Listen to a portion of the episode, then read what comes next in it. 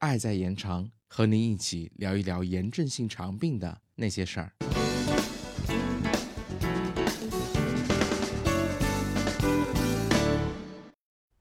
嗨，大家的肠道还好吗？欢迎收听本期科普节目。大家都知道，溃疡性结肠炎和克罗恩病统称为炎症性肠病。既然它们有同一个大名，那么它俩之间会不会有某些相似之处？或者某些不同之处呢？今天我们的科普小课堂就来说说溃疡性结肠炎和克罗恩病的临床表现有哪些。溃疡性结肠炎的特点是多从直肠开始发展，局限于大肠，轻度的可以只是直肠小糜烂，重度的可以导致整个大肠严重溃疡，甚至大出血、穿孔，病变呈连续性。其主要的表现是腹泻，多见粘液血便。常常伴发下腹部疼痛，尤其是左下腹部疼痛。因为累积直肠，很多时候患者可以有里急厚重感。什么是里急厚重感呢？就是常常想解大便，但是大便其实没有或者很少。严重的患者还可能伴有发热等全身症状。如果您患的是克罗恩病，那临床表现可能就复杂的多了。克罗恩病可能累积从口腔到肛门的任何一段消化道，而且克罗恩病的病变常常是全层的，病变肠道和正常健康的肠道可交替存在，这被称为跳跃现象。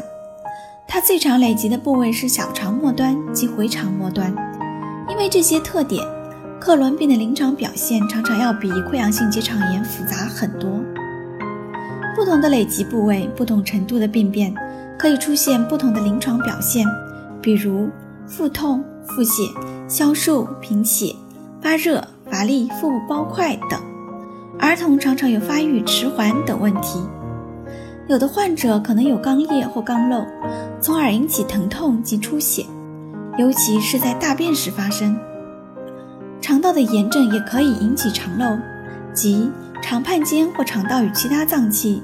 比如膀胱、阴道或皮肤之间的通道，肠漏多发生在肛周，这时您会发现有粘液、脓液或粪便从漏口排出。除了消化道的症状，克罗恩病还可以表现为其他器官的一些症状及体征，如眼部发红发痒、口腔溃疡、关节肿痛、皮肤损害、肾结石等，而肝炎及肝硬化比较少见。这些都被称为克罗恩病的肠外症状，有的患者以肠外症状为首发症状去就诊，而这些症状有时刚好出现在疾病突发之前，各种症状可轻可重。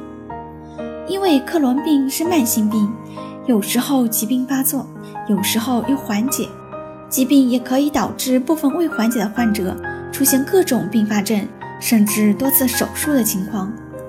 但从总体上说，多数克罗恩病患者仍然会拥有完整有活力的一生。最重要的是要配合专科医生找到适合自己的治疗方法，积极控制疾病的发展，这样一般可以有效减少复发和并发症。克罗恩病，尤其是指累积结肠的克罗恩病和溃疡性结肠炎，均可引起腹泻，有其为血便和腹痛。正是因为这两种疾病的症状有时如此相似。因此，医生有时很难鉴别诊断。事实上，约有百分之十的病例甚至不能确诊到底是克罗恩病还是溃疡性结肠炎，因为病情的特殊性和复杂性，并且医生对这种疾病的认识也存在差异，因此存在患者易被误诊的情况。这更加提醒各级医生需要加强对这类不是太常见的疾病的认识，尽早诊断，尽早治疗。因此。找到专科医师进行规范的诊治是非常重要的，随访过程中及时调整药物也是极为重要的。好啦，本期科普小知识就这么多了，收听过的小伙伴是否有些许收获呢？一定要及早找专科医生去诊断哟，这样才能对症下药。我是本期主播西西，我们下期再见。